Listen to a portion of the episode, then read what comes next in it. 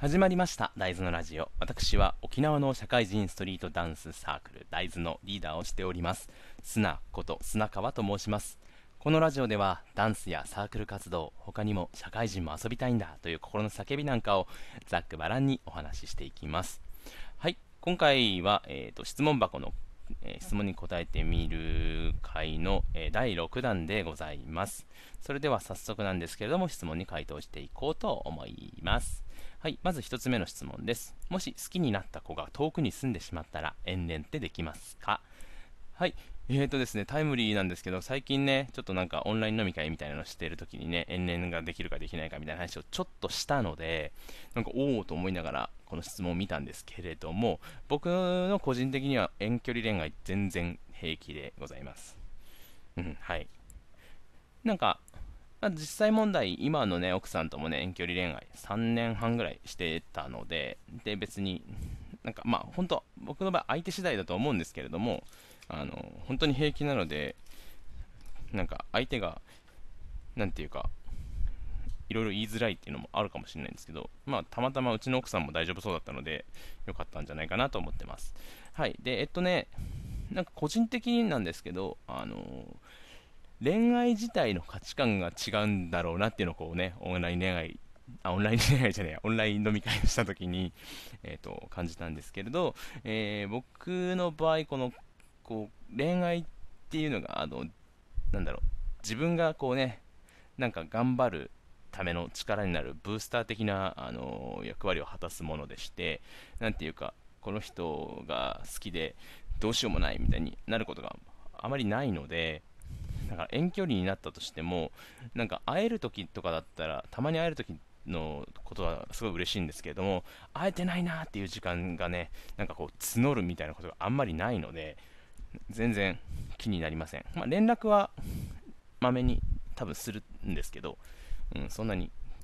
えーと、会えてないということに対しての、えー、辛さは感じないんですね。で、逆に、そのさっき言ったブースター的な役割っていうのがですね、もうたまにしか会えないっていう、このたまにがあるっていうのために、次会ったらこんなこと話そうかな、なんつって、こう、まあ、ラジオトークもそうなんですけど、なんかこうね、日常で起こることがね、一つずつこう、アンテナを張って、なんか面白いことないかな、なんていうのが敏感になりますし、なんか次に会うためにね、遠距離、本当になんかまあ、チケット代ですとか、宿泊代ですとかかかったりすることもあるので、なんか、そのお金を貯めるためにね、付き合うために、まあ、働いて、この時間、その時間のために働こうとか、働くためのこう活力にもなるわけですし、まあ、次に会った時にね、またちゃんとね、好きっていう風に、こう、なんか、好きの雇用契約がね、ちゃんと続いてもらえるようにね、えっ、ー、と、もう少しこう、自分をね、磨いておこうみたいな自分磨きの時間としても使っておこうというふうに思えるわけですので、なんていうか、この人を好きになっていたり、まあ、それが距離があるということだったとしても、あの考え方としては全然変わらないので、なんか頻繁に会うよりも、むしろなんかこうお互いこう高め合っていけるんではないかなというふうに僕は遠距離恋愛は思っています。とはいえ寂しいという人はいるので、別に遠距離した方がいいよというわけじゃなくて、僕は全然苦になりません。はい。では続いての質問です。理由なくイライラしたときどうしてますか？えっ、ー、とですね、えー、なんか、まあ、理由なくイライラするっていうのは確かに多分あるんですよね。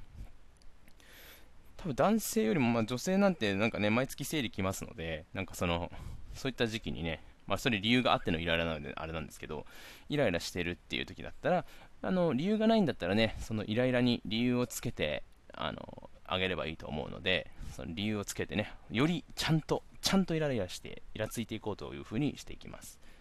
なんか中途半端にイライラしてると、なんか、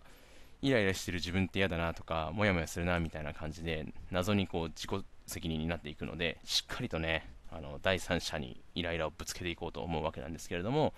えー、っと、もちろん日頃からなんていうか、イライラしてることってあるじゃないですか。ないかもしれない人もいると思うんですけど、まあ、も日頃からイライラしてることがあるわけですよ。なんだろう、タクシーの運転手の運転イライラするなとか、代行の運転手の運転イライラするなとか、バスの運転手の運転イライラするなとか、そういうことですね。はい。で、そういう、まあ、そこの運転手に限らずなんですけど、そういう、えーと、日頃からイライラしてるところへのイライラに切り替えていって、なんであいつら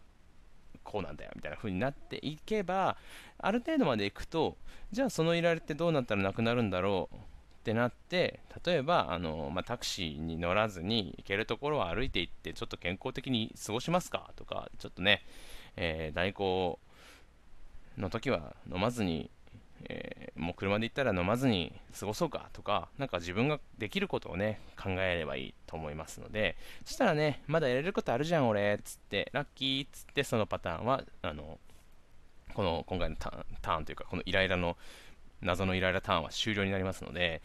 ちゃんとね、イライラしたならしっかりイライラしきって、突き抜けてから終わった方がいいんじゃないかなと思います。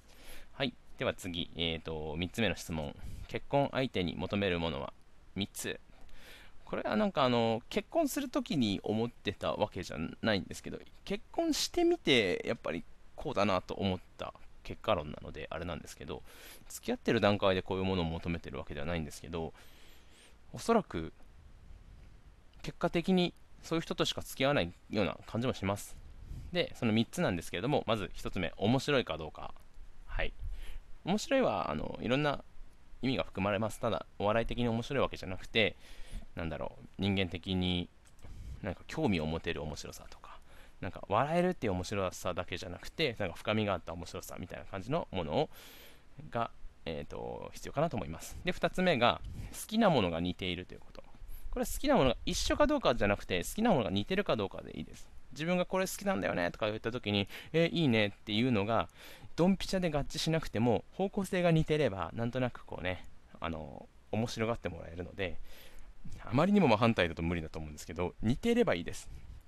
なんだろう。そう、そうそうそう、そんな感じです。だから自分が興味を持っていることに対して肯定的にいてもらえるっていうことが結構大事ですね。で、3つ目、僕はこれ結構一番大事だと思うんですけども、嫌いなものが一緒ってことですね。はい。あの、これは似て好きなものが似てるに対して嫌いなものは一緒であってほしいです。はい。まあ、似てるんでもいいんですけれども、あのー、長く生活していくと、多分愚痴とかぼやきがすごい多くなってくると思うんですよね。で、それで、なんかその愚痴とかぼやきの理由って、まあ、嫌なことなので、あの嫌だなって思うことが一緒じゃないと、例えば、いやでもさ、そうこそういう風に言ってるんだったらこうした方がいいよとか、なんかさ、何々のところ、こういうところ、なんかあの、ああいうこと嫌だって言ってるのに直した方がいいよみたいなことを話されると、別にそういうことを言われたいわけじゃないので、なんだろう、なんていうんですかね、一緒に共感してくれる人が一番ね、結婚相手で大事な人だったら、なんとなく自分一人じゃないんだなって思って、その場で、なんか嫌だったとしても、なんか嫌がライトになってそのまま消えていくので、なんていうか、この嫌いなものが一緒っていうのは、なんかとっても楽になる気がします。はい。ということで、3つというと、面白い、好きなものが似ている、嫌いなものが一緒ということが相手に求めることの3つかなと思います。はい、続いて、えー、4つ目か、4つ目。はい。えっ、ー、と、寝起きはいい方ですか？えっ、ー、と、まあ、まあまあです えっとですね、起きる分にはポンと起きるんですよ。で、寝つきも別にいいので、あの、起こされるのもそんなに苦じゃないんですけれども、えっとですね、なんか昔はもう全然ポンと起こされたらもう飛び起きるように起きてもう起きた瞬間から活動できたんですけど今ねなんといっても頭は起きてるんですけどね腰が痛いっていうね。腰が痛いから起き上がるのめんどくさいなみたいなことが多くてまあそういう意味合いでは、えーと寝寝起きは良くないのかもしれないですね。はい。それでは、えー、5つ目。はい。えっ、ー、とスマホカバーってどんなのつけてますか？えっと、なんて言えばいいんだろうな。なんか、この間、スマホポケットに入れて歩いてたら、ぼーっとしてて、あの、コンビニのね、エンドのところにぶつかって、ポケットに入ってた携帯のところにガンって当たったら、すっごいひび割れてて、マジかと思ったので、ちょっと硬めの、なんか、ちょっとやそっとじゃ突き抜けないような硬いやつと、えー、硬いやつで、なんか、え、ー、と、指にはめるみたいなリングがついてるやつ、あのー、なんだろう、ちょっと動かせば、スタン、なんか、携帯を横に立てられるようにして、なんか動画とか見やすくなるような、そんな感じのやつです。とりあえず一番のもあの重要なのは硬いかどうかということだったので硬くて指にはめるリングがついてるやつをつけています。はい。ということで、今回、えー、と質問箱の質問5つ答え回答していきました。はい。ではまた次の機会に。ではでは、大豆が大豆。